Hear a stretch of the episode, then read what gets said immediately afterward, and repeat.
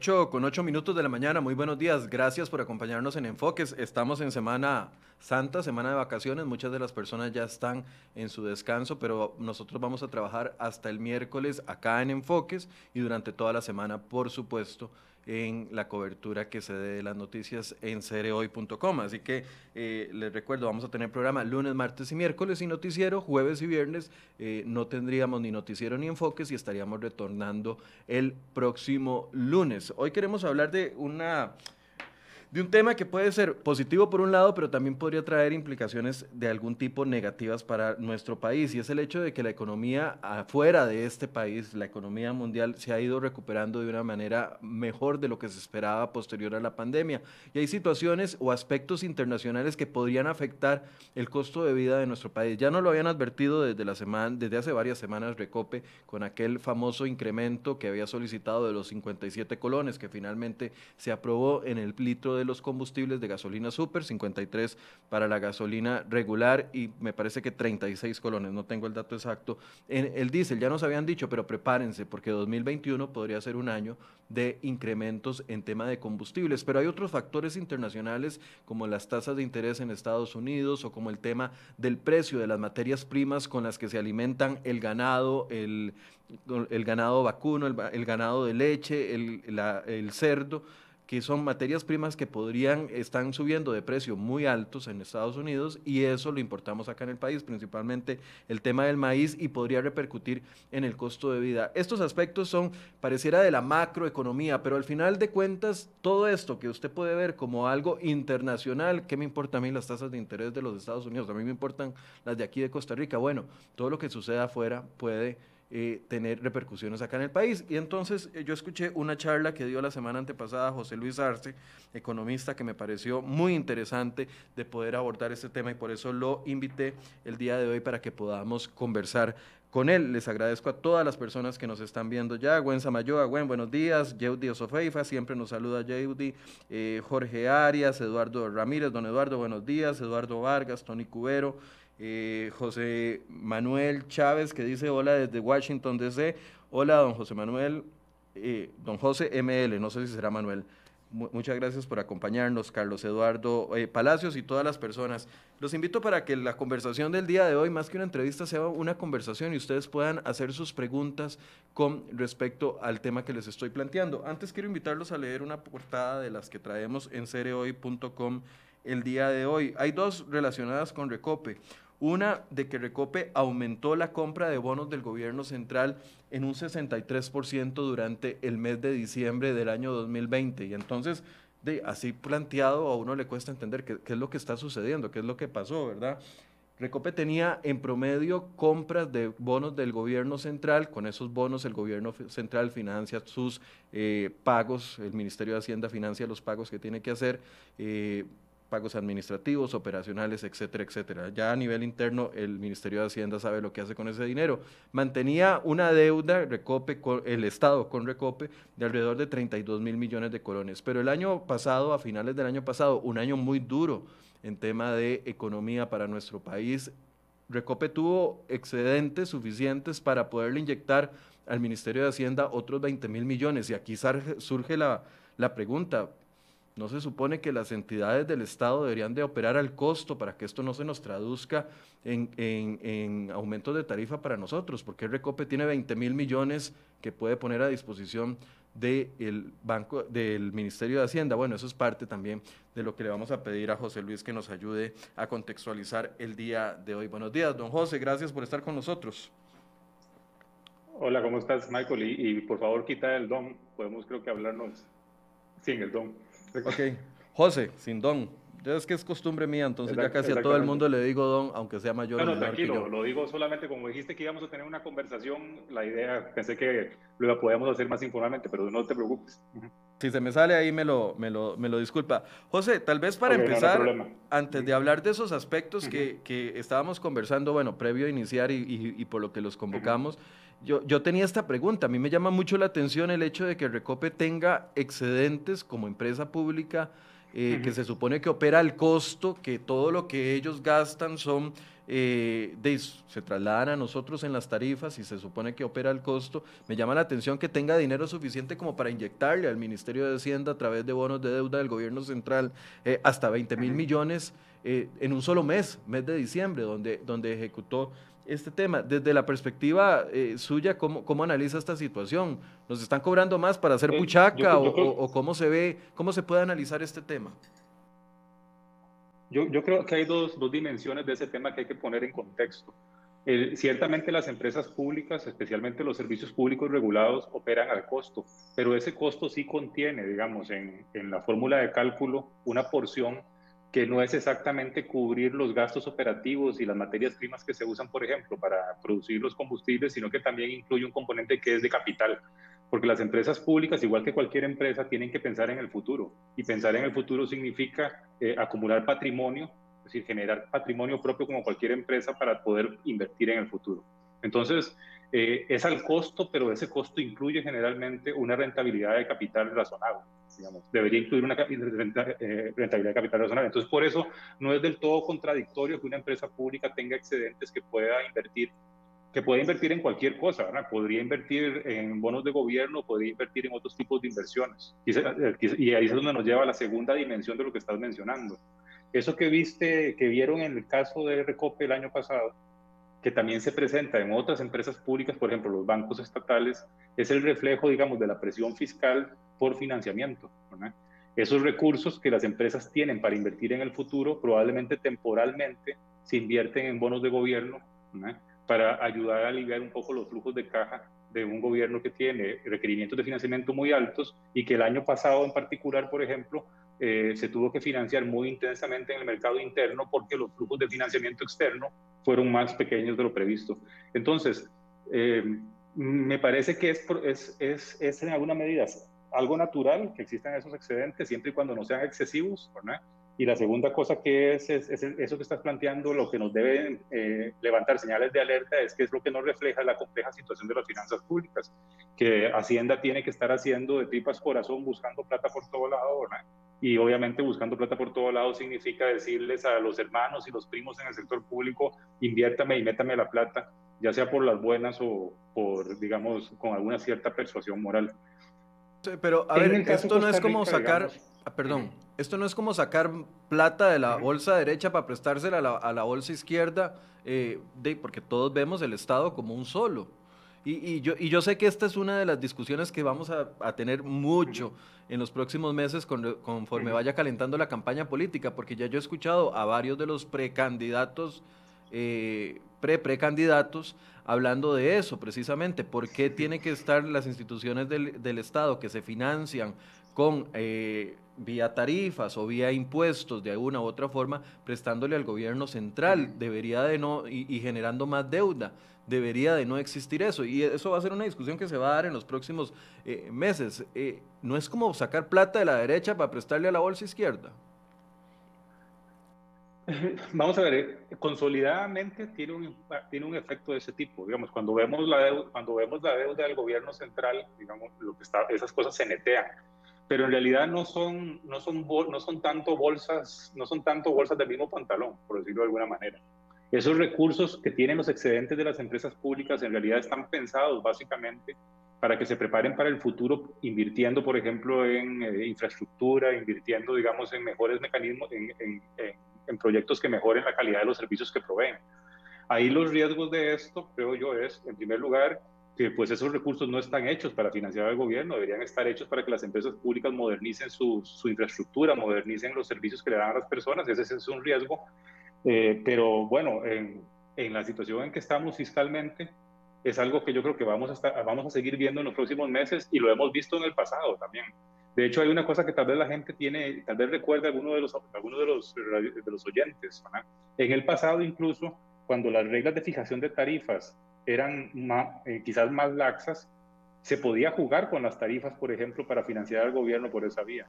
Con los esquemas actuales de fijación de tarifas en general, las estructuras de costos y las estructuras de, de, rendimientos de capital mínimos que tienen que estar incluidos en estas tarifas dejan mucho, dejan menos espacio, por ejemplo, como para las suspicacias o que pueda generar el hecho de que te estén cobrando más por servicios públicos para financiar al gobierno. Yo creo que eso no es lo que está pasando.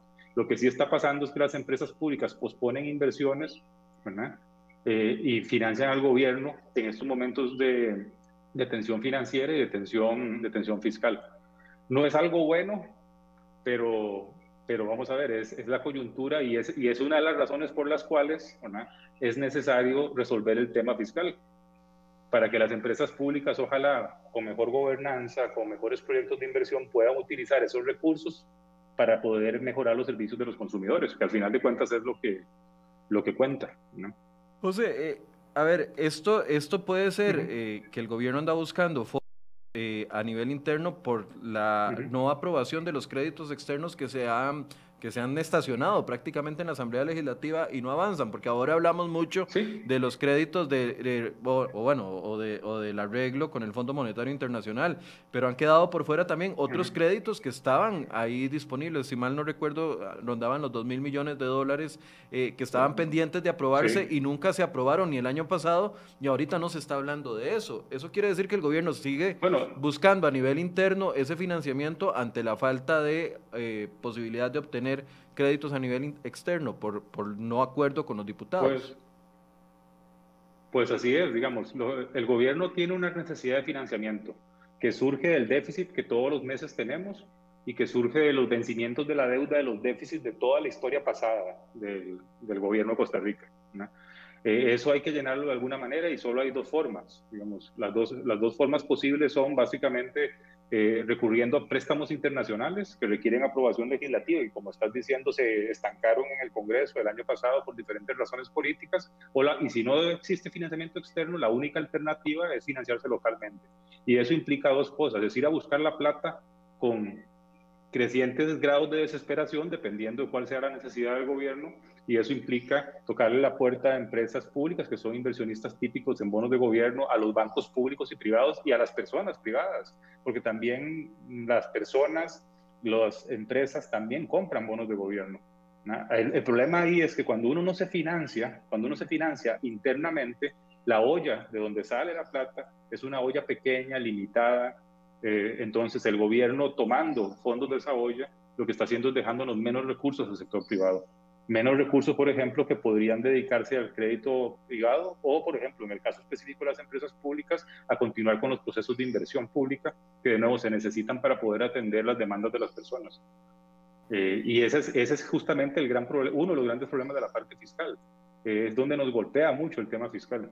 Y es porque un gobierno que, es una, que requiere encender la aspiradora, por decirlo de alguna manera, para financiarse, al final de cuentas lo que termina es afectando a las familias y a las empresas eh, en términos de menos recursos de crédito que son cruciales, por ejemplo, para que la gente pueda comprar una casa, que son cruciales, por ejemplo, para que una empresa pueda invertir y que en el caso, de nuevo repito, las empresas públicas son recursos que deberían estar pensados no para financiar al gobierno, sino que deberían estar pensados para los planes de inversión de largo plazo de estas empresas. Gwen Samayoa dice, eh, don José Luis, se habla mucho de que Recope no refina, pero, no, pero pregunto, ¿es posible que Recope vuelva a refinar? O, o sea, monetariamente sería posible volver a poner a funcionar una refinería. Hoy, de hecho, eh, Gwen, traemos en serie hoy también eh, una, una nota con respecto a eso, con una entrevista con don Alejandro Muñoz, eh, presidente de Recope, porque ese es otro, otro aspecto. Después lo vamos a abordar con amplitud. No sé si José Luis tiene opinión sobre esto, pero eh, Recope efectivamente tiene entre 1.700 y 1.800 empleados. Le preguntamos en esta nota, que la tiramos en el noticiero y usted la puede encontrar en cereoy.com también, eh, le preguntamos para qué mantienen 1.800 empleados siendo que ya no puede refinar, no es una refinadora. Don Alejandro hace su descargo en esa nota y dice que para refinar exclusivamente solo tenían 29 empleados, que esos 29 empleados se han ido pensionando o han ido saliendo de la institución y considera de que sí hay personal ocioso, pero que es difícil de despedir. Los invito para que lean esa nota. Después vamos a hacer un programa exclusivo sobre ese tema para no comprometer a José en algo que no, no, no, lo, no, lo, no lo convoqué el día de hoy. No, no puedo no conocerlo bien, exactamente. Perfecto. Entremos al tema que, que, habíamos planteado hoy. Precios de los combustibles, se supone que este 2021 van a tocar techo. Precios de materias primas van para arriba y precios o las tasas de interés en los Estados Unidos se han ido recuperando y eso nos complica el panorama. Tal vez empecemos por el lado de los combustibles, José. ¿Por qué se puede prever desde ya en, marzo de que 2021 va a ser un año en donde el precio del petróleo se va a, a disparar de una u otra forma? Bueno, quizás un poco para poner en contexto, cuando toda esta, todo este shock que estamos experimentando desde marzo del año pasado empezó, la contracción tan fuerte de la demanda mundial que se esperaba le hizo pensar a todos, a muchos en general, que, la, que el bajo crecimiento de la, de la economía mundial iba a significar que los precios de materias primas iban a mantener bajos mucho tiempo. Y, los mercados, por ejemplo, de materias primas como el petróleo, no son mercados solo donde se fija el precio hoy, sino que existen lo que se llaman precios de futuros, por ejemplo, que son instrumentos financieros con los cuales uno puede comprar petróleo en 3, 6 o 12 meses hacia adelante a un precio hoy. Entonces, esos mercados financieros nos permiten tener una idea de qué es lo que se está esperando acerca del precio del petróleo en el futuro y nos daba indicios acerca de cuál va a ser el comportamiento de los mercados en el futuro. Hace más o menos unos seis meses atrás empezó a, ver, empezó a observarse que la recuperación de la economía internacional, especialmente en Asia y ahora en Estados Unidos, era mucho más rápida de lo esperado. Y eso empezó entonces a activar la sensación de que la demanda mundial por las materias primas estaba aumentando y los precios empezaron a subir. Es decir, los precios tanto spot, que son los precios hoy, como los precios a futuro del petróleo y de las materias primas empezaron a elevarse producto de esa sensación de que la demanda se estaba recuperando. Eh, también han incidido otras cosas. Ha incidido, además de la recuperación de la demanda, el hecho de que ciertas cadenas logísticas a nivel del transporte internacional de mercancías no se han recuperado totalmente. Y eso ha significado que ciertos precios de transporte se hayan disparado enormemente. Por ejemplo, los movimientos de contenedores entre Asia y eh, Norteamérica y, Europa, los precios se han disparado y eso encarece también el, el precio de las materias primas puesto en los mercados donde se demandan. Entonces, eh, los, los, precios han aumentado. El precio del petróleo, por ejemplo, que estuvo, que incluso fue negativo en algunas cortas semanas eh, eh, el año pasado, ha ido aumentando, pasando desde 30, alrededor de 40 dólares por barril a niveles de ahora de 60, 65 dólares por barril. Y los precios a futuro del petróleo muestran que los precios en el futuro van a andar en torno al 60, 70 dólares por barril, que es un aumento de casi 30% respecto al precio promedio del año anterior. Y eso sucede no solo con el petróleo, sino que sucede también con otras materias primas, eh, de todo tipo, desde las materias primas industriales que se usan para, para eh, manufacturar bienes electrónicos hasta los alimentos, que es el otro tema que también se ha estado disparando recientemente. Aquí lo interesante es que la causa que está detrás de ese aumento en los precios de las materias primas es algo bueno para nosotros también y es el hecho de que la economía mundial se recupere, porque recuerden que somos una economía muy abierta, que exporta mucho, especialmente a Estados Unidos, y entonces esa recuperación en Estados Unidos y esa recuperación en Asia es, eh, es buena para nosotros, pero la otra cara de esa moneda es que nos golpea negativamente en los precios del petróleo y las materias primas. Eh, en el caso del precio del petróleo es evidente que nos afecta los costos de transporte. Afortunadamente en Costa Rica no nos golpea tanto el tema de la energía, eh, la generación eh, de energía eléctrica, porque tenemos una matriz que es básicamente renovable, pero a otros países vecinos, de Nicaragua hacia el norte, por ejemplo, o en Panamá, eh, el impacto es doble. Es el impacto sobre transporte y el impacto sobre energía eléctrica, porque una buena parte de la energía eléctrica en esos países se genera con, con combustibles. Y, y, tiene múltiples ramificaciones, es decir, nos golpea en diferentes ámbitos de la, de la vida económica y de los resultados económicos antes de hablar de otras materias primas, obviamente la, una de las principales de nosotros eh, es, son los combustibles que los traemos ya eh, prácticamente listos para distribución. Pero a ver, en otros países sí sintieron el, el, e, e, esa repercusión de llegar el, el, barril de petróleo a 17 dólares, como usted decía. Otros países sí sintieron esa rebaja durante varios meses. En el caso de nosotros, esa rebaja nunca la, la sentimos porque se aprobó una ley por parte, bueno, propuesta por el Ejecutivo y aprobada por los diputados, que nunca se impactó a la baja el precio del combustible y ese dinero se supone que se utilizó para financiar gastos de la pandemia. Otros países sí tuvieron un 2020 con precios de combustibles por, por, el, por el suelo prácticamente, ¿o no? Eh, sí, digamos, nosotros, nosotros sí tuvimos ciertas bajas en precios de combustibles, porque recordemos que me parece que la, que la ley que se aprobó durante la crisis era, era de corto tiempo, eran como tres, creo que eran como alrededor de tres meses, pero sí efectivamente en los tres meses en que más cayó los precios de los combustibles, nosotros decidimos financiar eh, los programas de, de, apoyo a las familias con esos, con esos recursos. Y eso en alguna medida mitiga el efecto de este aumento, pero no completamente. El aumento que usted que estaba, que estaba mencionando de la semana pasada en Recope es un aumento básicamente que todo está explicado por el precio internacional. Eh, entonces, ciertamente nosotros no nos beneficiamos tanto de la baja por esa decisión de política pública, eh, pero eh, los aumentos han ya superado los precios que teníamos en ese momento y por eso que los estamos ahora percibiendo por el lado negativo.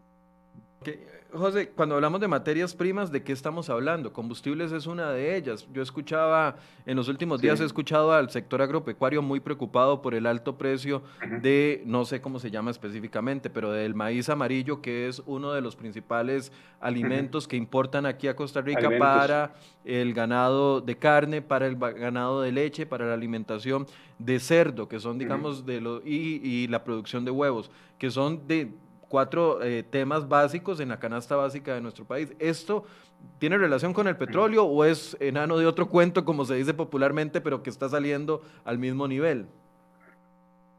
Sí, sí tiene relación, vamos a ver, tiene relación porque está vinculado con la recuperación de la demanda a nivel mundial. Y sí, ciertamente, por ejemplo, lo que es maíz, eh, lo que es hoja, lo que es soya, perdón, eh, soya, que es también un producto, un producto básico importante, eh, eh, y muchos productos alimentarios, materias primas alimentarias están subiendo. Eso significa que los precios de los alimentos van a tener presión al alza en el futuro, lo cual es un problema importante, no solo desde el punto de vista de la inflación general, sino que también recordemos que las familias más pobres consumen más alimentos y consumen más alimentos que tienen componentes de materias primas más incluidos en ellos. Entonces eso también tiene un impacto negativo sobre el ingreso de las familias. Estos aumentos están vinculados con la recuperación en la demanda, especialmente en Asia. ¿verdad? Y en alguna medida y en menor medida en, el caso de los Estados Unidos. Pero no son solo los alimentos, también son metales, por ejemplo, como el hierro, eh, el acero, el cobre, todos los metales eh, más sofisticados o raros, digamos, que se usan, por ejemplo, para la tecnología, el plástico, por ejemplo, las, resinas sintéticas que se usan para los empaques se han disparado. Ese sí está más vinculado con los hidrocarburos, porque es un derivado de los hidrocarburos. Eh, el azúcar, melaza, por ejemplo, e, es un, es un fenómeno generalizado. Y, eso lo que, y ese fenómeno generalizado para nosotros lo que implica es básicamente, como no somos un país eh, exportador neto de materias primas, es decir, nosotros exportamos algunas materias primas, pero esas materias primas son una parte chiquitita de nuestra estructura económica y además son de las que no han subido tanto pero sí somos un gran importador de materias primas por el petróleo y esos otros productos industriales y alimentarios. Entonces, para nosotros en términos netos es como si se nos encareciera la canasta de compra que tenemos en el resto del mundo. Es decir, en términos netos es como si nos volviéramos más pobres. Nuestro ingreso real como economía se ha, hecho, se ha golpeado por ese aumento y es un impacto significativo. Eh, que nos va a afectar en el crecimiento económico y nos va a afectar, como estabas mencionando, en la inflación, por ejemplo, probablemente en los próximos, en los próximos meses. Va a ser un tema que va a haber que estar viendo con, con atención. José, eh, estos, eh, estas materias primas, las que estamos conversando, eh, de una u otra forma usted decía, por un lado, si uno se pone los anteojos del positivismo, entonces dice, a nivel internacional se están recuperando los mercados, eso quiere decir que quienes nos compran los productos que nosotros generamos puede que ya reactiven esa compra. Bueno, el sector exportador no fue tan golpeado por la pandemia, pero puede que haya una mejora en, en, ese sentido, pero por otro lado nos golpean el lado del el costo de vida pero estamos acostumbrados a inflaciones muy bajas en el país. ¿Cómo es que se mitiga eso para que no veamos inflaciones como las ven otros países de 3, 4, 5, 6, 7, 10, 15 o millones de, de, puntos de inflación en el caso de Venezuela? ¿Cómo es que se mitiga eso para que no, no, lo, no lo veamos o este año tendríamos que quitarnos de esa idea de inflaciones muy cercanas al 1 o al 0? Con sí, es, una muy buena pregunta, Michael, porque, porque esa es una pregunta que nos lleva a la política monetaria nos lleva, a nos lleva a lo que el Banco Central tiene o no que hacer cuando pasan estas cosas. Vamos a ver, en, teoría, un país que tiene metas de inflación, eh, cuando, cuando es afectado por un shock externo de esta naturaleza, sobre el cual el Banco Central no tiene, eh, digamos, instrumentos para actuar, es decir, es algo que nos viene de afuera, producto de lo que está sucediendo en el exterior. Eh, mientras el proceso sea relativamente, digamos, manejable, generalmente lo que va a significar es que la economía va a tener que absorber ese aumento en los precios de las materias primas con un poco más de inflación. Yo creo sinceramente que por lo menos hasta el momento lo que estamos viendo afuera no nos va a llevar a inflaciones muy altas. No, no creo que sobrepasemos las inflaciones del 3% en los próximos 12 o 24 meses, pero sí creo que estas tasas de inflación que tenemos ahora, que andan entre 0 y medio punto porcentual o incluso a veces negativa, poco a poco se van a ir eh, van a ir aumentando y nos vamos a ir volviendo a inflaciones alrededor del 2%, 2,5% en los próximos 12 a 24 meses, si los precios de las materias primas se comportan como se está esperando a nivel internacional, que es que vamos a tener un aumento este año y como vos dijiste, que tocarían cierto techo y que no seguirían aumentando. Los espacios del Banco Central para tratar de mm, remar en contra de esto son muy limitados y pueden no tener sentido porque muchas veces hay que, hay que permitir que la economía se ajuste a algo que nos viene de afuera, que en este caso es ese fenómeno, ese fenómeno negativo. Eh, me parece un poco que lo que vamos a ver es justamente eso, que esos precios de materias primas se van a ir trasladando poco a poco a los precios al consumidor de forma moderada, pero con inflaciones que van a ir tendiendo, como te dije, entre el 2 al 3% en los próximos 12 24 meses. Hay una cosa importante que está vinculado con eso también. Igual que existe un precio eh, existe un índice de precios al consumidor, que es el que generalmente le prestamos más atención todos los meses, que es el que sale todos los 5 o 7 de cada mes publicado por el INEC. También existe un índice que se llama el índice de precios a las materias, de materias primas, que calcula el Banco Central, que es un índice de precios de lo que tienen que comprar los industriales para poder producir los bienes que consumimos las familias. Ese índice refleja muy claro el impacto de los precios de materias primas. Ese índice ya está por inflaciones de alrededor del 3 al 4% interanuales, porque ese, esos componentes de materias primas son muy, son muy importantes en ese índice y entonces nos refleja cómo el proceso de traslación de esos precios pronto, poco a poco va a ir llegando a los precios del consumidor.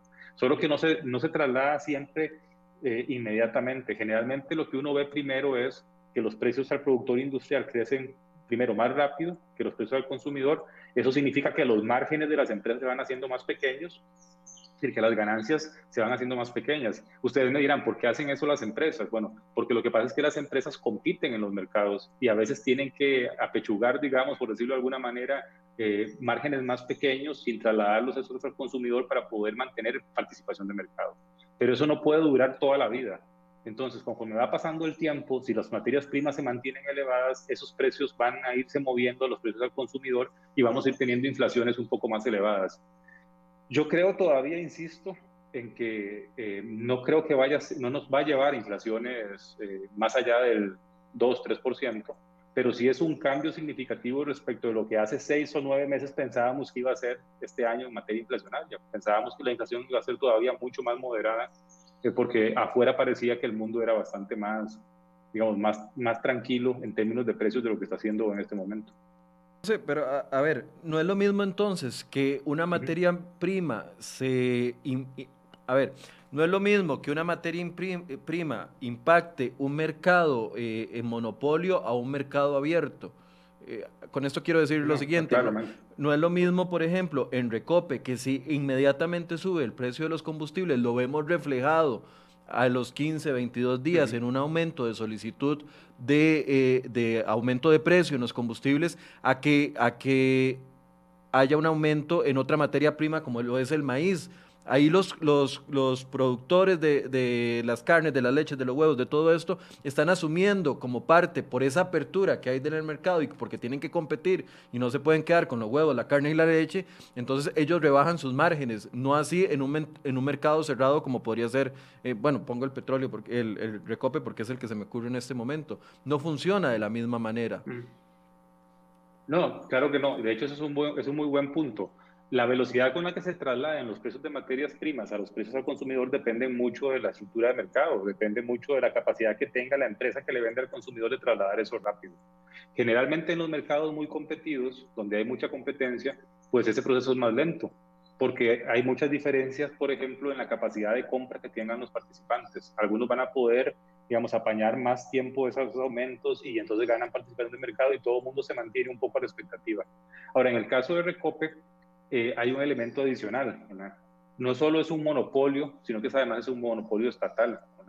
Entonces aquí hay un tema que hay que tener cuidado.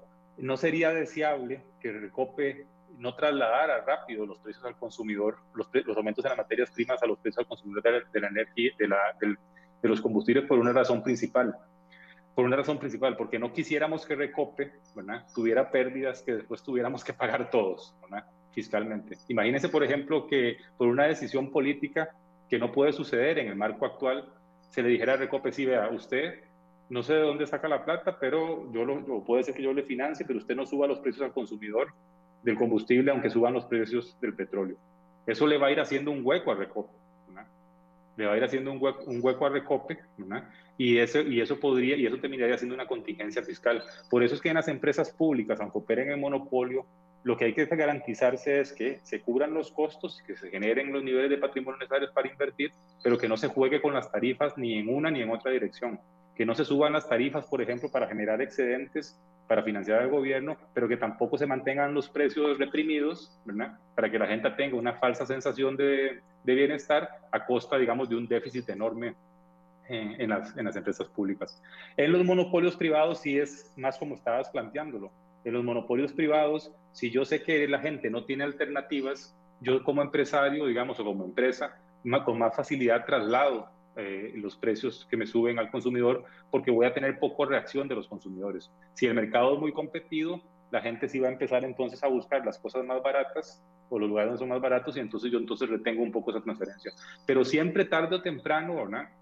si ese fenómeno de las materias primas es permanente o es duradero, en algún momento vamos a tener esa traslación a los precios al consumidor.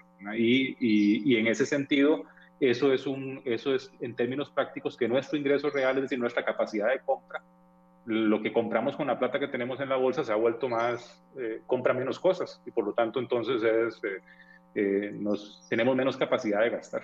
Ese es el impacto, el impacto principal sobre los consumidores del aumento en la inflación. Ah, la semana pasada, creo que en esta, no, en otra charla que usted participó, creo que de la Academia de Centroamérica, que vi también al presidente del Banco Central, decía, bueno, es que hemos tenido inflaciones y, yo ni me acordaba que en los años 90 teníamos inflaciones para arriba del 10%. Claramente era otra época y, yo no tengo memoria de eso, tal vez porque estaba en el cole, ni me acordaba de eso.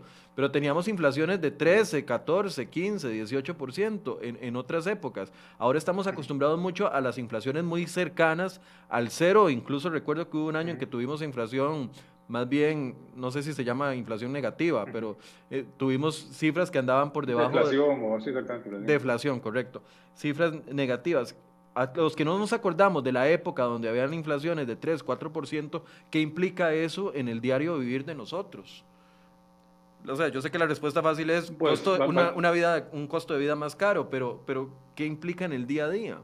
Porque también implica más gasto para el gobierno. El gobierno tiene que invertir más, perdón, en la compra de suministros, etcétera. O sea, tiene implicaciones no solo en mi billetera, sino en todo el Estado. Sí, pues claro que sí. Eh, para ponerlo en palabras sencillas, significa que cuando vayamos al súper nos va a salir caro más, nos van a salir más caras las cosas. Y eso lo que significa es que vamos a tener, vamos a tener menos poder de compra eh, porque vamos a tener que dedicar más, más parte de nuestro presupuesto a los alimentos, por ejemplo, o al transporte, y eso nos va a limitar otro tipo de compras si tenemos un presupuesto limitado. Al gobierno también le afecta, por ejemplo, los proyectos de inversión pública, si el acero se duplica de precio, aumenta 40%, va a ser más costoso, eh, igual que las, que las compras. Y además tenemos economías que son relativamente indexadas, eso lo que significa es que estamos acostumbrados a pensar en la inflación futura para que los precios se vayan ajustando conforme va sucediendo la inflación. Entonces eso nos, nos va alimentando un proceso de aumento en los precios en el futuro. Eh, eso que estabas mencionando, las inflaciones altas, ahí yo creo que vale la pena entender una cosa, digamos. Eh, las inflaciones altas en el pasado se originaban en otra causa distinta, digamos, a este fenómeno que tenemos ahora. Se originaba básicamente en que teníamos políticas macroeconómicas, especialmente monetarias, llamémoslas, digamos, muy responsables, o que utilizábamos al Banco Central como una especie como de alfombra en donde por pereza barríamos la basura que salía de otros lados y le generábamos entonces al Banco Central un montoncito, digamos, de polvo y de cochinadas debajo de la alfombra que generaba básicamente que el Banco Central tuviera que imprimir dinero, lo que alguna gente llama emisión inorgánica, que no es correcto, pero creo que todo el mundo lo entiende más fácil, eh, y tenía que imprimir dinero y eso se traducía en inflación esas épocas de las inflaciones de 10% que estás recordando, pero que eran más altas, incluso 20, 30 eh, por cientos permanentemente, básicamente eran tiempos en donde el Banco Central tenía, digamos, menos espacio para hacer su tarea, que es mantener los precios eh, estables. Afortunadamente, mucha agua ha pasado bajo el puente y desde 1985 hasta el año 2000, 2005 se hicieron un montón de cambios en la política monetaria que nos permiten tener inflaciones bajas. Em, y eso nos da cierta tranquilidad de que esa irresponsabilidad que tuvimos en los años 80 no, no, se, va, no se va a repetir. Eh, y por eso podemos incluso en medio de este shock externo aspirar a inflaciones relativamente moderadas.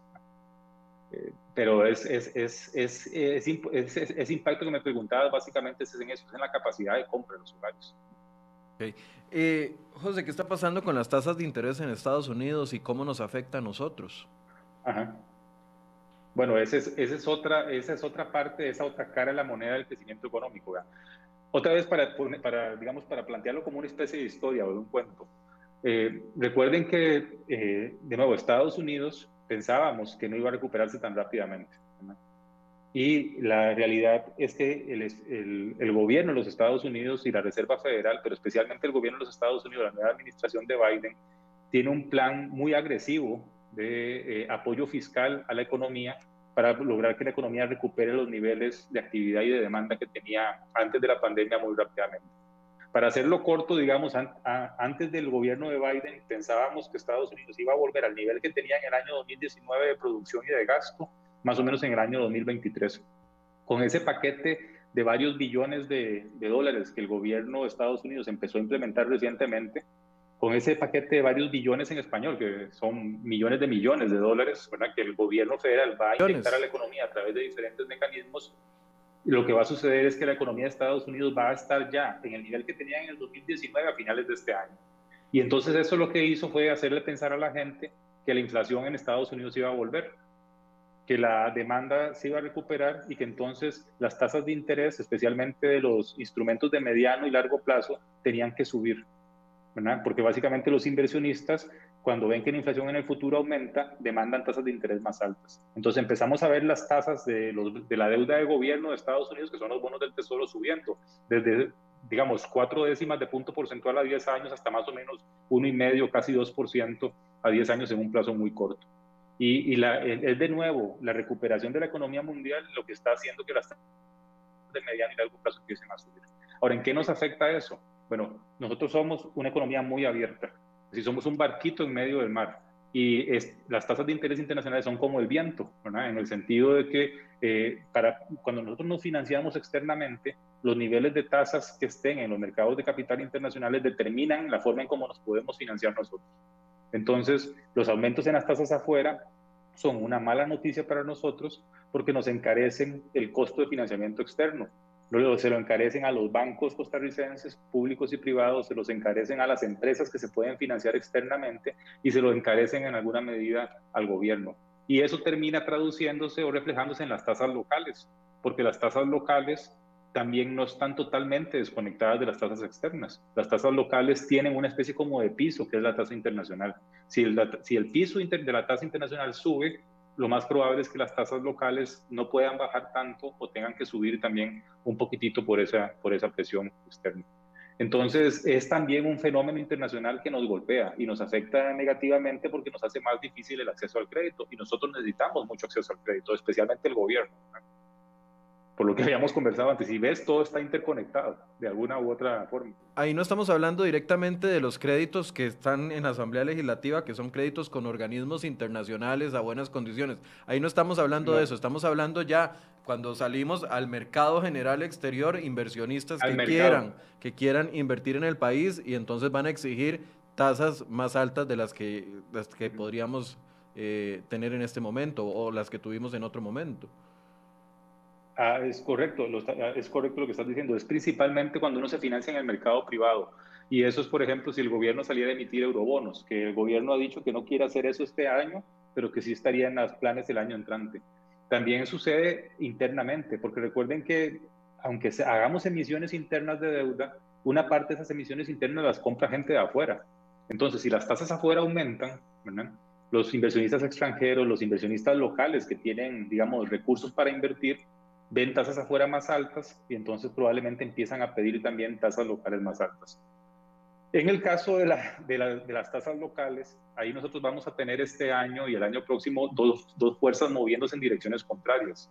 Por una parte es posible que eh, las tasas externas están subiendo, pero si nosotros hacemos la tarea fiscal, también bajamos una cosa que se llama la prima de riesgo del país.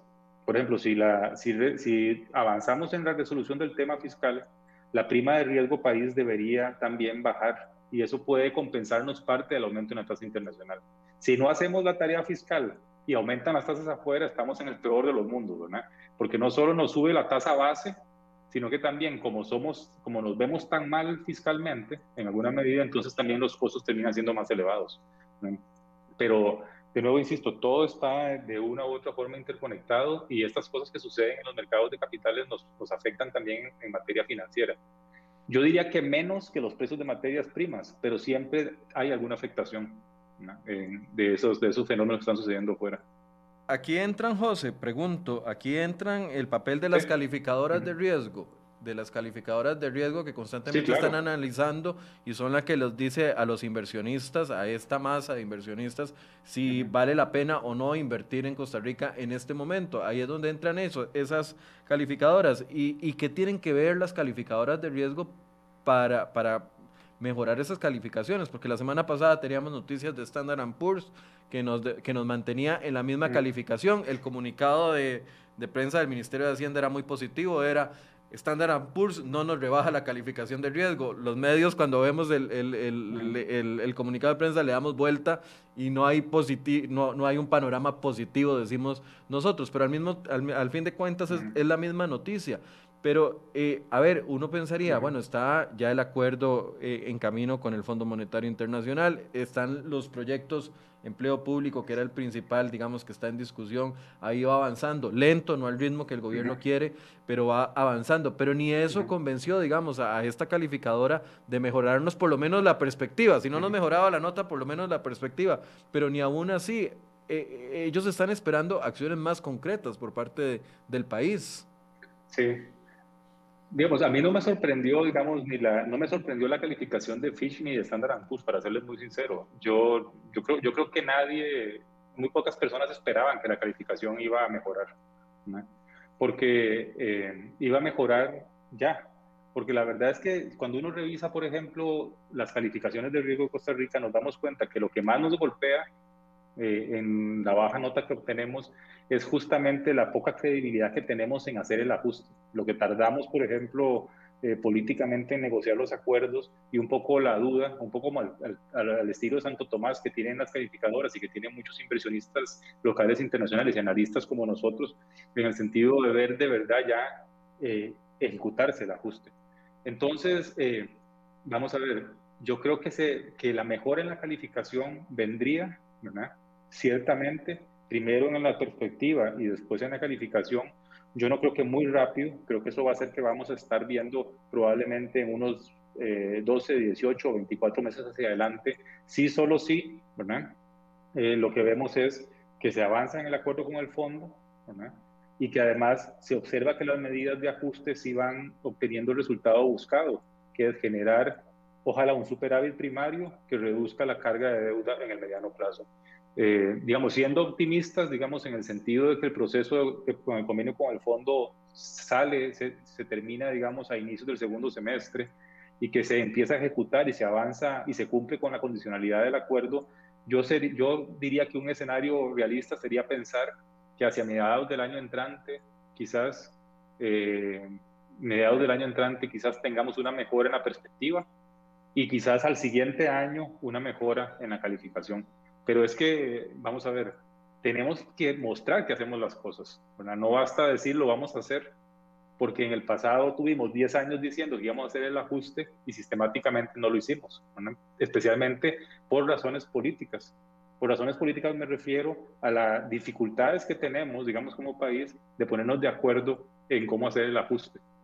Y justamente es eso lo que se está discutiendo ahora. Entonces, más bien creo yo que, que, la, eh, es, eh, si, es, si es positivo que se haya mantenido la calificación, que nos están dando por lo menos el beneficio de la duda en relación en que va a salir ese, eh, que va a salir ese, que sí se va a continuar con ese proceso de ajuste. Pero mejorar la calificación va a tardar un poco más de tiempo, me parece a mí, porque nuestras finanzas públicas van a requerir tiempo para, para sanar, digamos, en alguna medida. Aprobarse más proyectos además de empleo público. Empleo público no es suficiente. Vamos a ver, es que esto es una secuencia de cosas, ¿verdad? Si uno ve el, si uno ve el plan de ajuste, ¿verdad? empleo público es una parte. Empleo público es una parte que tiene dos cosas. Empleo público ayuda a reducir el déficit primario. Eh, creo que es un ahorro como de un punto porcentual del PIB en cuatro o cinco años, no, no recuerdo bien la cifra, pero también es una condicionalidad estructural en el sentido de que es una condicionalidad estructural, en el sentido que empleo público es una reforma a la forma en cómo se gestiona el talento humano en, en el gobierno pero no es lo único. Después vienen las otras cosas, ¿verdad? Después viene, por ejemplo, renta global, viene el proyecto de exoneraciones, viene también una cosa muy importante que no está en el Congreso, pero que va a depender de la voluntad del gobierno, y es que recuerden que una buena parte de los ahorros en el gasto están asociados con la aplicación estricta de la regla fiscal, que es básicamente el decreto que el ministro de Hacienda y el presidente de la República firmó para contener el gasto en los próximos cuatro años. Próximos cuatro años en donde ellos no van a estar ahí a partir de mayo del año entrante. ¿verdad? Y eso lo que significa entonces es que a partir de mayo del año entrante la pregunta va a ser si esa política de ajuste va a continuar y si eso va a mantener encarrilado el convenio con el fondo y si al final vamos a lograr la meta que es que nuestra deuda baje, el peso de la deuda baje y tengamos otra vez finanzas públicas más estables. Entonces, falta mucho camino, digamos, empleo público es un hito importante, esto es, esto es como no sé, como en la época de, los colegios, digamos que la gente hacía rallies, por ejemplo. Esto eh, es conseguir, una, conseguir un objetivo, sería empleo, empleo público, pero después va a seguir las otras reformas, las reformas de eh, renta global, la reforma de eh, reducción de exoneraciones, y después va a seguir otras tareas que van a hacer cada seis meses, mostrar que de verdad el gobierno está conteniendo el gasto y está obteniendo los resultados fiscales. Y eso va a ser así tres años. Entonces el proceso el proceso es, estamos empezando nada más. Estamos empezando y no solo hay que mostrar que queremos el proceso aprobando las cosas, sino que después viene la parte más difícil, que es mostrar que queremos el proceso cumpliendo con lo que nos comprometimos. José, eh, a ver, viendo el, vaso medio vacío y medio lleno. Usted nos decía al principio, cuando estábamos hablando de todos estos componentes, el aumento de las, las tasas de interés en Estados Unidos, el tema del aumento de los combustibles, el tema del aumento de materias primas, nos decía, bueno, es positivo porque afuera se puede generar eh, mayor recuperación y los compradores del país eh, de, estarían entonces invirtiendo más en el país o comprando más. Pero si no tenemos solucionado esa otra parte del problema, no, o sea, tienen que irse solucionando las dos cosas al mismo tiempo, es lo que quiero decir, o, o no, y no, o no compensaría. Así es, bueno, hay, hay, eso es un muy buen punto. Vamos a ver, hay dos temas con eso. En primer lugar, ciertamente lo que está pasando afuera en términos de la demanda externa es bueno para nosotros. Y, la, y vos lo mencionaste al principio, si uno ve las exportaciones están creciendo aceleradamente. Y eso es bueno para el país porque las exportaciones generan eh, empleo y generan crecimiento económico, pero no es suficiente para echarse al hombro todo el país. Esas, esas industrias, digamos, que están siendo dinámicas por la demanda afuera, son una parte importante de la economía, pero no es toda la economía. Está toda la otra economía, que es la economía que vende en el mercado local, que por diferentes razones es menos productiva, está llena, por ejemplo, de problemas de productividad, de monopolios, de costos, de, poca modernización de, su, de, sus aparatos productivos, que esa no, no, no está vinculada a esa demanda externa. Y esa sí se ve muy afectada por la situación fiscal y se ve muy afectada también por el golpe de las materias primas. Entonces, como nuestra economía no es un solo exportadores dinámicos, sino que también hay una parte que desgraciadamente no la hemos logrado montar al carro del desarrollo, digamos, del crecimiento, entonces, eh, las cosas que están pasando en materias primas y la situación fiscal golpean mucho más a ese componente interno de la economía. Entonces, por eso es que hay que hacer el ajuste fiscal. Y también por eso es que hay que preocuparse por lo que está pasando con las materias primas, porque es ese otro segmento el que los va a golpear, digamos, más intensamente. Margen de acción. Y, que... y, básicamente... No, termina la idea, por favor. No, y, y básicamente por eso es que tenemos que hablar de estos temas porque tenemos una gran cantidad de tareas que no hemos hecho durante mucho tiempo en materia fiscal, en materia, por ejemplo, de eh, mejorar la productividad de la economía en general, no solo, las no solo los sectores exportadores. Y pues ahora nos está saliendo, como diría don Eduardo Lizano, la jarana en la cara, ¿verdad? Ahora nos estamos dando cuenta de todas las cosas que no hicimos como país, eh, como sociedad en el pasado, y pues eh, las crisis justamente hacen eso, nos, nos desnudan, ¿verdad? Y entonces nos están desnudando lo que no hicimos en productividad en el mercado interno, nos desnuda lo que no hicimos para reducir el impacto de monopolios públicos o privados en términos de la calidad de vida y de la productividad de las empresas, nos desnuda lo que no hicimos en infraestructura, lo que no hicimos en educación, eh, pero vamos a tener que hacerlo en algún momento, por eso es que urge hacerlo, ¿no? pero no son cosas que sean como encender un interruptor, ¿no? Correcto. son cosas que requieren política pública. Eso es lo que le iba a decir. ¿Qué se puede hacer en este caso sabiendo de que por lo menos estos dos aspectos de los que hemos conversado no dependen de nosotros? O sea, no, no podemos detener la variación de las tasas de interés en Estados Unidos, no podemos controlar los, los, los precios de las materias primas de las cuales dependemos. ¿Qué podemos hacer entonces para evitar de que eso no se convierta en un shock no solo de un año, sino que comience a, a dispararse en los próximos años?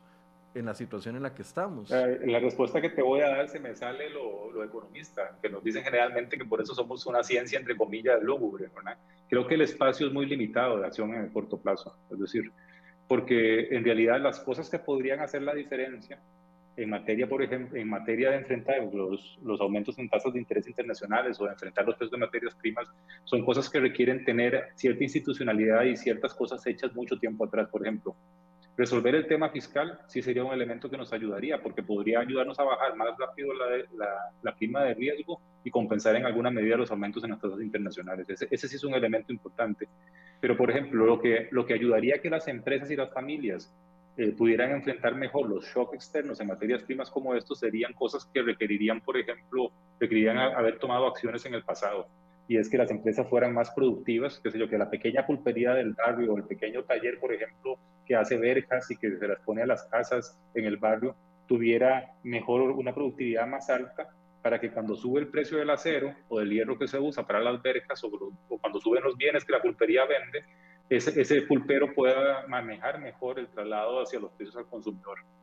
¿no? tenga que trasladarlos inmediatamente, sino que pueda con productividad, con mejoras en los procesos de eh, de producción con eh, costos, por ejemplo, de, eh, de, electricidad más bajos, con materias primas más bajas, digamos, enfrentarlos. Y esas cosas, desgraciadamente, requieren haber pensado hace mucho tiempo atrás decisiones de política pública.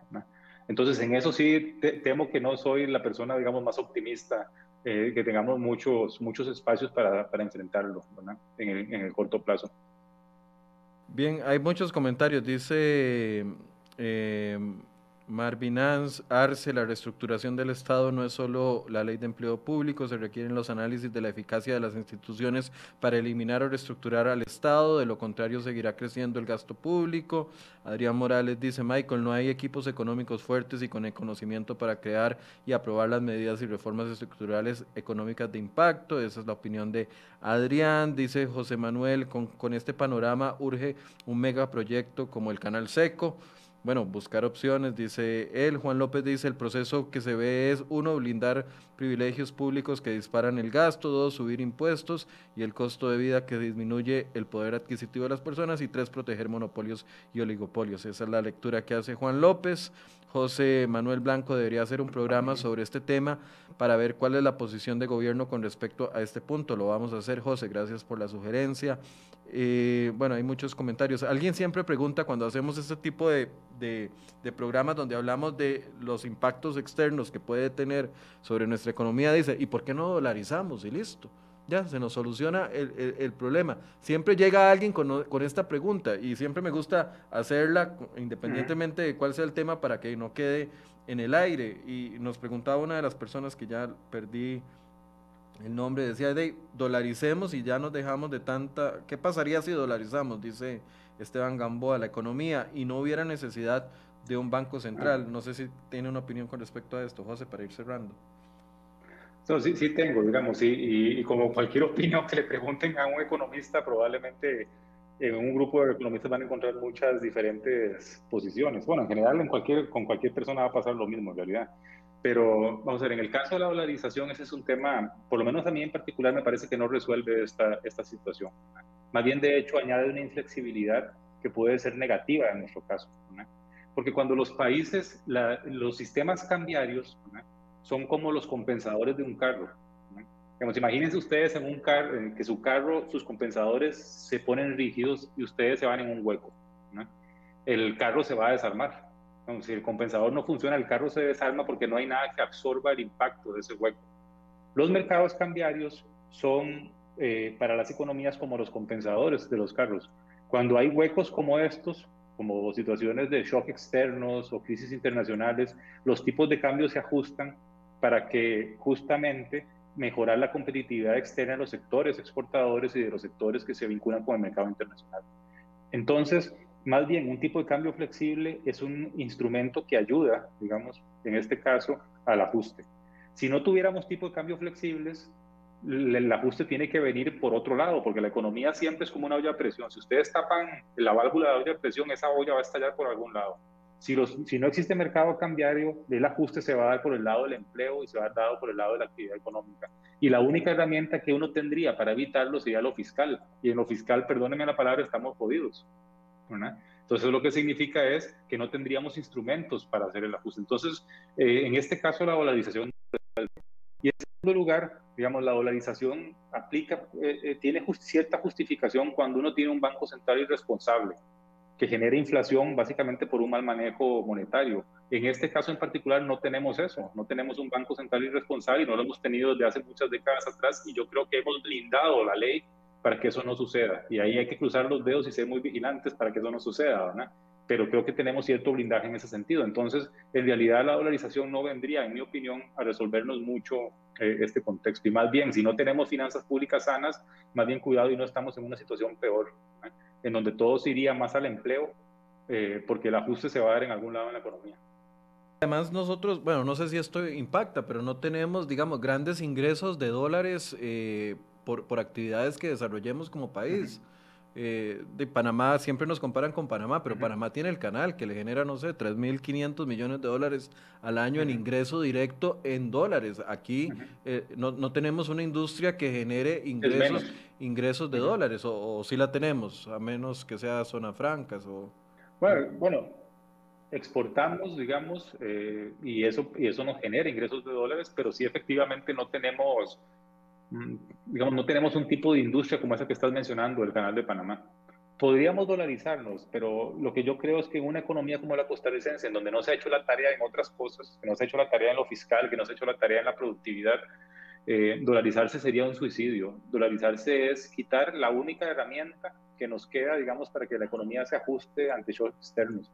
Y que además el tema de la emisión monetaria, que es lo que mucha gente le preocupa cuando piensa en dolarizar, en realidad yo no veo la razón eh, porque la verdad, mm, sin, con, con, tranquilidad uno puede ver un banco central que en realidad desde hace muchos años, desde hace más de 10, 15, 20 años, está, es un banco central muy responsable en el manejo de lo monetario. Entonces, no hay riesgo de que se desboque la inflación por un mal manejo monetario y más bien para qué perder uno de los pocos instrumentos que afortunadamente tenemos para el ajuste. El carro. ¿Perdón? Los compensadores del carro. del carro. Correcto. Bien. Exactamente. José, no sé si quiere hacer un cierre. No, pues creo, creo que ya lo hemos conversado casi todo. Es, eh, yo que nada más quisiera destacar dos cosas, que hay que estar pendiente de lo que está pasando afuera, ¿verdad? porque nos impacta fuertemente y, y, y, creo que una de las cosas más ricas de lo que hemos estado conversando hoy es que creo que nos hemos dado cuenta que todas las cosas están interconectadas. ¿verdad? Y que justamente en esa, digamos, complejidad de esa interconexión de las cosas es donde vamos encontrando, digamos, cuál es la lógica de lo que, se, de lo que está sucediendo y yo creo que vamos encontrando cuál es la lógica de lo que se tiene que hacer, ya sea empresarial, privadamente o gubernamentalmente para enfrentar esos temas. Y la verdad, muy agradecido, ha sido muy, muy interesante la conversación. Bien, gracias a José Luis por el espacio el día de hoy. José Luis Arce, economista que nos ha acompañado eh, esta mañana. Y gracias, José. Con mucho gusto. Hasta luego. Y también gracias a ustedes por su compañía, las personas que nos acompañaron durante todo el programa. Y mañana, a ver, ya no podemos seguir eh, huyéndole al tema electoral, ya tenemos que entrarle al tema electoral porque los candidatos, los precandidatos presidenciales que ya hay en varios partidos, eh, ya definitivamente van avanzando. Y a partir de después de Semana Santa vamos a hacer uno o dos programas por semana con los precandidatos presidenciales, los que hay en los diferentes partidos, para ver cuáles son sus ideas, para ver si le van a poner o no el, el cascabel al gato, como decimos popularmente en las propuestas. Eh, mañana quiero hacer introductorio de esto, eh, un análisis con el analista político Daniel Calvo, que nos va a acompañar y nos va a ayudar a entender cuáles van a ser las particularidades de esta elección que viene en los próximos meses, los procesos internos de cada uno de los partidos y a lo que nos vamos a enfrentar. Yo sé que esto es abrir como una caja de Pandora, pero tenemos que abrirla en algún momento y lo vamos a hacer mañana con este primer inicio. Después de Semana Santa vamos a tener expertos en eh, gestión de campañas políticas, vamos a tener a los precandidatos, ya tengo a varios confirmados para los próximos días y ustedes podrán hacerle sus preguntas directas a ellos. Así que Entrémosle a este tema con fuerza mañana a partir de las 8 de la mañana. Los invito para que se conecten con nosotros. Buenos días.